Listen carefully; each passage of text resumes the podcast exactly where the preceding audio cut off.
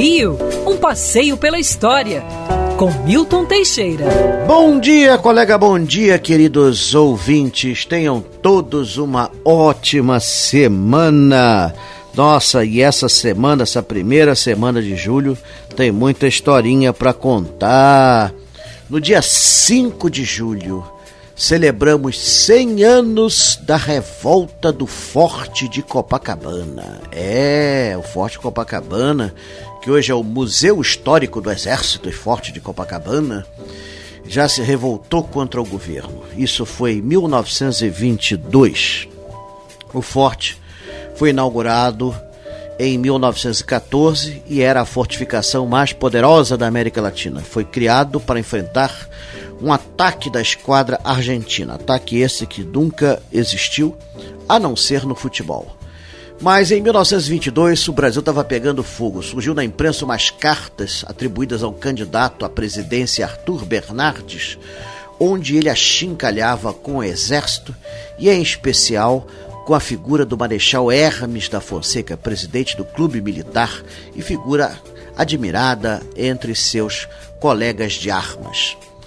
É, depois de uma resposta violenta do Marechal Hermes, ele foi preso por insubordinação e a, o Forte Copacabana resolveu se rebelar. Aliás, era para haver uma revolta de várias unidades das Forças Armadas. Somente o Forte de Copacabana e o Forte do Leme é que aderiram. O Forte do Leme, inclusive, nem podia atirar com seus obuses porque ninguém sabia ainda mexer neles.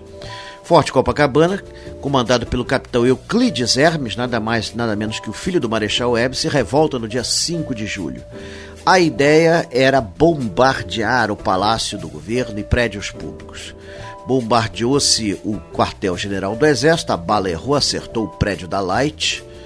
É, depois do segundo tiro, acertou em cheio.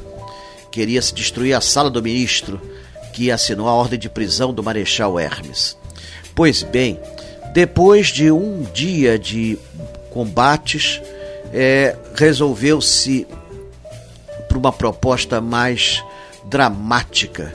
Os soldados descobriram que alguém tirara algumas peças fundamentais dos canhões e esses estavam impossibilitados de atirar. Então foi aberta a porta do forte, quem quisesse render se rendia, e 11 ficaram para resistir. Esses 11 marcharam pela Avenida Atlântica.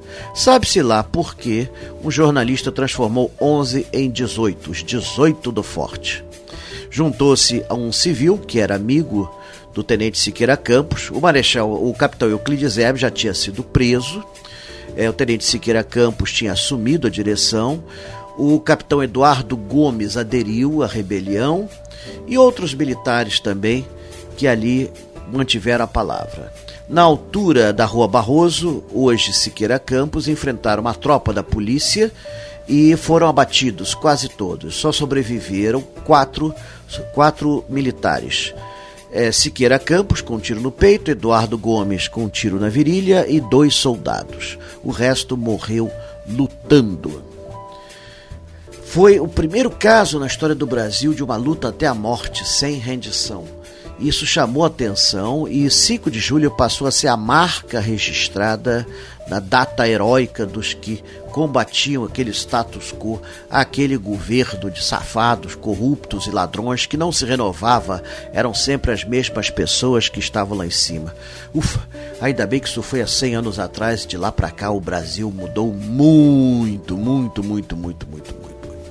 Depois, em 5 de julho de 1924, houve outra revolta em São Paulo. E em 9 de julho de 1932 teve a Revolução Constitucionalista. Era para ser dia 5, passou para o dia 9. Portanto, você vê que essa data ficou como símbolo da rebelião contra as irregularidades do governo. Hoje uh, você tem em frente à Rua Siqueira Campos o monumento aos 18 do Forte e no Forte Copacabana, na Praça Coronel Eugênio Franco, mais outro monumento em homenagem a Siqueira Campos e seus colegas.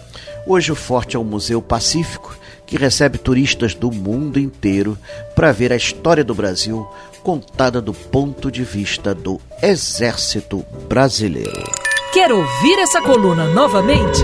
É só procurar nas plataformas de streaming de áudio.